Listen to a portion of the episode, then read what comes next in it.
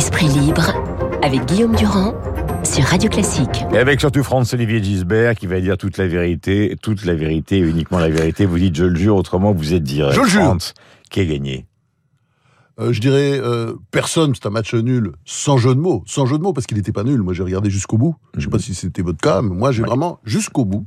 Mais je dirais avantage Le Pen. Pourquoi? Bah Parce que Marine Le Pen revient Vous de êtes loin. en contradiction avec tous les journaux. hein. Euh, oui, mais enfin, vous savez, la presse. euh, Non, non, mais je vous euh, écoute, La, la presse ne dit pas toujours la vérité. Et euh, pourquoi avantage Le Pen? Parce qu'elle était exécrable en 2017, mais vraiment on pouvait pas faire pire. C'était même à la limite du, du grotesque. Là, on peut dire quand même qu'elle tient le choc. Elle a tenu le choc, Mm. et ça, je crois que c'était un peu une performance.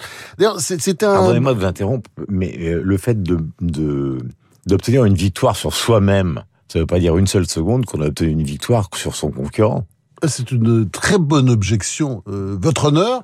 Et c'est pour ça que je dis avantage Le Pen. J'ai pas dit qu'elle avait gagné. Euh, sinon, j'aurais dit elle a gagné le débat. Elle n'a pas gagné le débat. Mais euh, il y a clairement un avantage parce qu'elle était beaucoup mieux qu'il y a cinq ans. Il faut simplement le reconnaître. C'est pas parce que la presse dit le contraire qu'on est forcément Non. obligé de suivre la presse, qui, c'est vrai, euh, comment dire, a tendance toujours à répéter la même chose et va toujours dans le même sens. Les articles qu'on lit ce matin, franchement, Enfin, ils sont soit prudents, soit pour Macron. oui, oui, mais enfin, je veux dire, ils auraient Mm. pu être écrits avant. Vous voyez ce que je veux dire? Ils ont même peut-être écrit, été écrits avant. Ils ont peut-être Mm. même été écrits avant. Mais vous voulez dire quoi? Qu'elle incarne quelque chose Ah qui non, est présent dans le pays? C'est pas ce que je veux dire. Je veux dire qu'elle avait une présence. C'est-à-dire, vous aviez. D'ailleurs, ce match était tout à fait intéressant parce que vous aviez euh, face à face des, des gens tout à fait différents. Mhm. C'est-à-dire Macron qui a, mal commencé, euh, c'est clair. Et euh, d'ailleurs, il avait la bouche sèche, il avait le trac. Peu à peu, il s'est animé. Et là, il y a eu à la fin, mais peu à peu, ça montait. D'ailleurs, c'était extraordinaire. S'il y avait, si ça avait continué, à mon avis, on aurait pu avoir un très bon numéro parce qu'il y avait une passion juvénile et euh, entraînante. Là, il, il gambille, il sautille, un mélange de kangourou et de torero. Et puis en face, vous aviez euh, Marine Le Pen avec sa espèce de placidité éléphantesque. Hein, euh, un peu laisser passer les coups. euh, elle renvoyait la balle de temps en temps euh, quand elle voulait. Donc c'était un peu un match euh, avec des rôles inversés. D'un côté le président sortant qui était le challenger et elle qui donnait le sentiment d'être la favorite, ce qu'elle n'était pas bien entendu et, ce qu'elle ne sera pas après le débat parce que c'est pas parce que j'ose dire, j'ose dire contre beaucoup de gens qu'elle a avantage Le Pen, c'est pas pour ça que je vous dis qu'elle a gagné, que ça a renversé la donne, Donc, pas du tout. Donc elle n'a pas gagné à son. Donc c'est moi qui ai raison. Ah, non, qu'elle non, elle a mené, elle a, elle a obtenu une victoire sur elle-même. Non, non, non, mais- vous, bah, vous attendez. protestez parce que je dis avantage Le Pen. Mais non, mais je, je ne fais on pas peut ça dire avantage Le Pen. J'ai pas dit qu'elle a gagné. Vous avez vu le sondage d'hier soir, 59%. Mais oui, mais enfin, c'est un sondage. Alors qu'il plus, soit plus convaincant, c'est absolument l'évidence. Enfin, pour moi, en tout cas, pour vous aussi, et je crois que pour be- beaucoup de gens, le, le- la, la- la chose importante, c'est qu'elle elle, elle est dans la Je course, suis là si pour vous la voulez. contradiction, Mais hein, pas pour, en, en 2000, pour la bien sûr. Mais en, en 2017, elle n'était pas dans le match. C'est-à-dire que c'était grotesque. Elle- elle- on se dit, mais qu'est-ce qu'elle fout là? Là, c'était tout à fait différent. Voilà, c'est dans ce sens-là. Et je crois qu'on peut au moins dire ça, Hmm. même s'il est clair que ce, ce, ce, ce débat n'a rien changé quand on vote. C'est-à-dire, si les sondages euh, disent la vérité, euh, parce que les Français quand même peuvent évaluer, tricher, ne pas dire la vérité aux sondeurs, etc. Mais ce qu'on pense, à mon avis, tous les deux, c'est-à-dire, c'est Macron qui était favori avant le débat et qui reste favori Tabar après le débat. rappelé tout à sauf surprise. Voilà, non, mais Tabar l'a rappelé tout à l'heure, il n'y a aucun débat qui ait changé le résultat final par rapport au Non, non, non, non. Vous reprenez le grand débat entre, dans les années 60 entre Richard Nixon et John Ah non, Kennedy. mais ça, vous êtes aux Euh, non, non, États-Unis, mais- là. Oui, mais enfin, att- excusez-moi, c'était. euh, Et puis, je vais vous dire autre chose. Le des grands débats de 1974, là, vous étiez là, vous avez suivi. Le grand débat de 1974, euh, Mitterrand aurait pu gagner cette présidentielle. Il a été battu à plate couture par euh, Mitterrand dans une configuration qui ressemblait beaucoup au débat entre Le Pen et Macron de 2017, parce que clairement Mitterrand était dominé par Giscard, qui, qui avait eu ses célèbres phrases, euh, entre autres, euh, Monopole du souvenez, monopole du cœur, etc. Euh, question sur la TVA, vous l'avez trouvée convaincante. Sur les salaires, vous l'avez trouvée convaincante. Sur les, sur les éoliennes qu'il faut démonter, Non, non, vous l'avez trouvée convaincante. Bien sûr que non. Sur bien la sûr que non. de Ah non, sur les sur les moins éoliennes, de pas 30 mal. ans, vous l'avez Non, mais bien sûr que non. Mais bien sûr que non. On en Non, a parlé la fais- semaine dernière. Je, je- oui, je fais de la provoque. Oui, oui, bien sûr. Donc, ça veut dire Mais- que sur aucun sujet, vous l'avez trouvée convaincante, mais vous l'avez quand même trouvée meilleure. j'ai trouvé avantage, oui, parce que vous savez, il y a dans la Je perception, rappelle il y a que souvent, je suis là pour bien sûr, bien vous sûr, pousser dans votre tranchement et pas pour dans la défendre les deux perception- candidats. dans la perception, il y a forcément le souvenir d'il y a cinq ans. Ben, Est-ce que vous l'avez regardé le débat il y a cinq ans? Ce n'est plus la même personne. On peut pas dire qu'elle n'a pas fait de progrès. Je veux dire, c'est pas parce que c'est Marine Le Pen que voilà, on va dire si elle dit qu'il pleut que on va dire qu'il pleut pas. Moi, je crois que non. Il y a euh, en plus une réalité, c'est que sur des sujets compliqués pour elle, elle n'était pas si mauvaise. Euh, et par exemple sur euh, la Russie et l'Ukraine. Moi, je pensais que ça allait être horrible. Bon, euh, bon, c'était pas terrible pour elle, ça c'est sûr, parce que L'affaire bon, de la banque. passer la et puis la poulino, la poutinolâtrie euh, passer tout ça c'était pas terrible. Mais elle, elle s'en est quand même sortie. Sur l'écologie aussi elle, elle a botté en touche mais son petit numéro sur le localisme c'était pas si mauvais. C'est-à-dire pour produire local consommer local etc donc non elle, elle a tenu. Alors après c'est vrai qu'il y a eu des mauvais moments pour elle. Par exemple je pense au voile le voile, c'est vrai que euh, elle propose la suppression, euh, l'interdiction du voile dans l'espace public. Bon, c'est typiquement le type de loi absurde. Pourquoi? Alors, parce que il y a plein de lois en France qui sont votées régulièrement, qui ne sont pas appliquées. Hein Euh, elle n'a pas l'air de savoir, euh, Macron non plus d'ailleurs, que la burqa est interdite dans l'espace public. Bah, vous envoyez des burqas, enfin quand vous allez dans certains quartiers. Hein. Si vous êtes euh, un journaliste bobo, évidemment, vous envoyez jamais dans vos quartiers. Mais si vous circulez dans la France profonde ou dans les quartiers populaires, vous en verrez. Vous en verrez. Il y en a. Bon. Enfin, qui- même si mais- pardonnez-moi, mais même si vous allez sur les Champs-Élysées, le shopping, enfin, je veux dire, Voilà. c'est- Donc, donc, donc, c'est- la loi n'est pas appliquée. Donc, qu'est-ce qu'elle va faire là? Et nous propose une loi qu'on ne va pas appliquer. Mmh. Alors après, simplement, c'est vrai que Macron, mais ça, là, on est dans la culture, dans l'ignorance historique qui ne cesse de faire des progrès en France et visiblement chez les deux candidats. Quand Macron dit ah mais ça n'a jamais été fait, c'est absurde.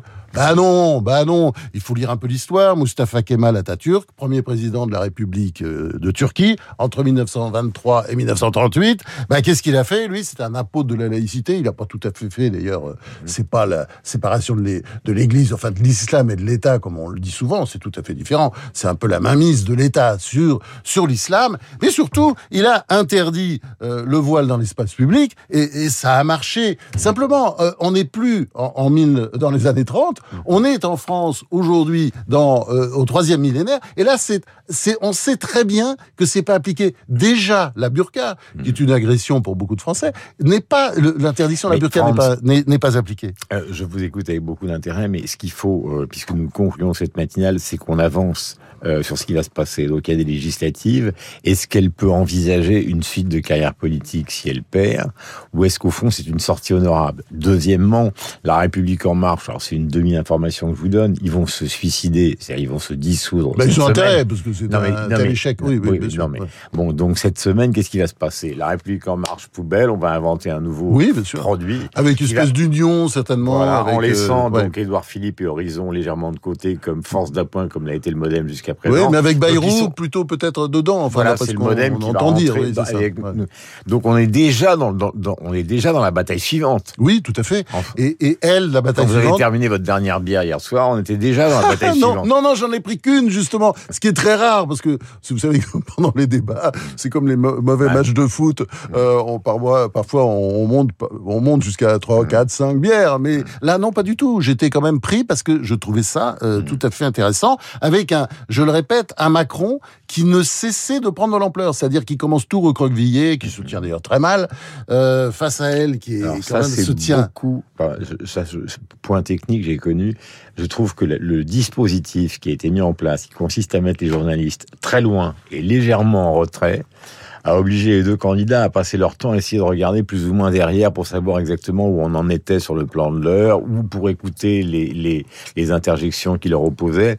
Donc au fond, ça donnait un côté euh, de Mais, travers. mais quoi. quand même, il avait des moments. bah, par exemple, j'ai trouvé le moment sur l'enseignement absolument formidable euh, parce que là, euh, bon, il n'a pas cité Jean-Michel Blanquer, mais euh, il aurait pu parce que c'est vrai que quand il explique. euh, les, résultats de la célèbre enquête PISA là, sur l'OCDE sont épouvantables pour la France. Mais euh, il y a des chances que ce soit bon dans les prochaines années. Pourquoi? Parce que depuis qu'il est au pouvoir, c'est-à-dire depuis cinq ans, là, c'est au moins une chose qui a été faite par ce et qui est un des bons éléments du bilan Macron, c'est euh, le travail qui a été fait sur le primaire. Puisque si on on en est là, si l'enseignement français est si mal noté, c'est parce que le primaire était sabordé, saboté, et là il y a eu tout un travail sur le primaire qui se verra plus tard dans le secondaire et, et ensuite évidemment pour les études c'est pour ça que, puisque vous parlez de la jeunesse, je vous parle de l'avenir, c'est-à-dire des jours qui vont venir. Euh, ah bah alors sur l'avenir, parce que sur l'avenir, Macron, on est quand même obligé de se poser bah. quand même des questions sur ce qui va se passer. Alors, qu'est-ce qui va se passer? Bah écoutez, c'est vrai que la perspective d'une victoire de Le Pen est un peu angoissante, puisque on voit très bien l'espèce de chaos politique, social, etc., qui pourrait suivre. L'inflation est, en train de monter. L'inflation monte, etc. Les taux d'intérêt donc euh, vont augmenter euh, mécaniquement. Bon, le remboursement, l'endettement, l'endettement, à un moment donné, là, va, va poser problème parce que pour l'instant, ça va, va être de plus en plus compliqué. Bien sûr, ça va être terrible. Donc, ce sont les vrais sujets. Et évidemment, il a une solution, Macron. Enfin, ce n'est qu'un élément de la solution, mais qu'il a avancé, et, et je m'en félicite, c'est évidemment le prolongement de l'âge de la retraite, c'est-à-dire la retraite à 65 ou peut-être à 64, mais vraisemblablement, enfin espérons-le pour la France, pour l'économie française, pour nos finances publiques, à 65 ans, bon, ça réglera déjà une hmm. partie des problèmes, puisque nous ne travaillons pas assez et euh, nous dépensons beaucoup plus que nous produisons. Enfin, c'est toujours la même histoire. Bon, on le fait depuis longtemps, le seul et, et bien avant Macron ça a commencé bien avant Macron. Ça a commencé en 1980, vous vous souvenez. Et puis après, la droite a suivi, a fait la même chose. Et aujourd'hui, c'est sûr qu'il faut arrêter ça, parce que sinon, on risque d'avoir des gros problèmes euh, mmh. Avec des hausses de taux d'intérêt, peut-être euh, euh, des manœuvres des marchés, etc. Parce qu'on est devenu un élément fragile. On est aujourd'hui, oui, le, le, maillon faible, disons, de, de l'Europe. Même si l'Allemagne, ça, ça c'est toujours les surprises de l'histoire, l'Allemagne l'est devenue aussi avec l'histoire du gaz russe. voilà pour la situation telle que vous l'avez décrit. Sur l'Ukraine, euh, il y a eu l'affaire de la banque qui a été euh, assez marquante, mais euh, en même temps, hum, c'est tellement présent dans ce qui se passe, cette tragédie qui est à notre balcon, qu'on a, j'ai trouvé à titre personnel que qu'ils avançaient pas beaucoup sur le sujet. C'est-à-dire qu'ils ne donnaient pas vraiment de position réelle de ce que pouvait être la stratégie de la France face à quelque chose qui est en train de s'étendre considérablement, et en termes de violence et en termes géographiques. Eh ben parce qu'ils n'osent pas dire les choses. C'est-à-dire, comme d'habitude, vous avez remarqué euh, l'endettement, par exemple, qui est un des sujets majeurs pour la France. C'est euh, comment dire, c'était l'angle mort de cette campagne présidentielle. Et c'est une honte d'ailleurs. Bon, on parle pouvoir d'achat à juste titre, c'est très important le pouvoir d'achat. Mais enfin, l'endettement, c'est aussi derrière, et c'est notre bien collectif, c'est la France. Bon, et il y a un autre sujet aussi qui a été passé à l'as, c'est la défense européenne. Hmm. C'est un vrai sujet parce que est-ce que l'Europe doit se reposer sur l'OTAN, le bon vouloir de l'OTAN Est-ce qu'on ne peut être sûr d'ailleurs euh, des réactions de l'OTAN si il se passe des choses dans des pays qui appartiennent à l'OTAN? Je pense notamment aux pays baltes. Euh, même la Pologne a peur. Tout le monde a peur. Il est temps de mettre sur pied la défense européenne. C'est un, sujet que visiblement Macron n'ose pas aborder alors qu'on sait que c'est sa priorité. Ça fait longtemps qu'il le dit. Bon, il n'ose pas l'aborder parce qu'évidemment il y a beaucoup d'opposants euh, du côté notamment de la France insoumise. Mais et, et Marine Le Pen là-dessus, c'est vrai qu'on sent elle, peut-être qu'elle suivra un jour, mais c'est sûr que c'est une solution. Mais vous savez, cette histoire-là, tout ce qu'on a vu hier, c'est l'histoire du lièvre et de la tortue. Hein. C'est la fable de La Fontaine. Et euh, cette euh, fable, qu'est-ce qu'elle nous dit? C'est que euh, la tortue se hâte avec lenteur, tandis que le lièvre croit qu'il va de son honneur de partir tard, hein, parce qu'il est parti tard d'ailleurs, Emmanuel Macron. Il broute, il se repose, il s'amuse à toute autre chose qu'à la gageure, et à la fin, quand il vit que l'autre touchait presque au but de sa carrière, il partit comme un trait, mais les élans qu'il fit furent vains, la tortue arriva à la première. Bah là, ça va peut-être indifférent parce que je pense vraiment, et, je le pense après ce que j'ai dit au début sur l'avantage Le Pen, c'est clairement le lièvre, là, pour une fois, qui arrivera le premier. 8h56, France-Olivier Gisbert, comme tous les jeudis sur l'antenne de Radio Classique. Merci de votre soutien. En termes d'audience, ça nous fait extrêmement plaisir. Nous avons rendez-vous avec Renaud Blanc, avec Lucille Bréau.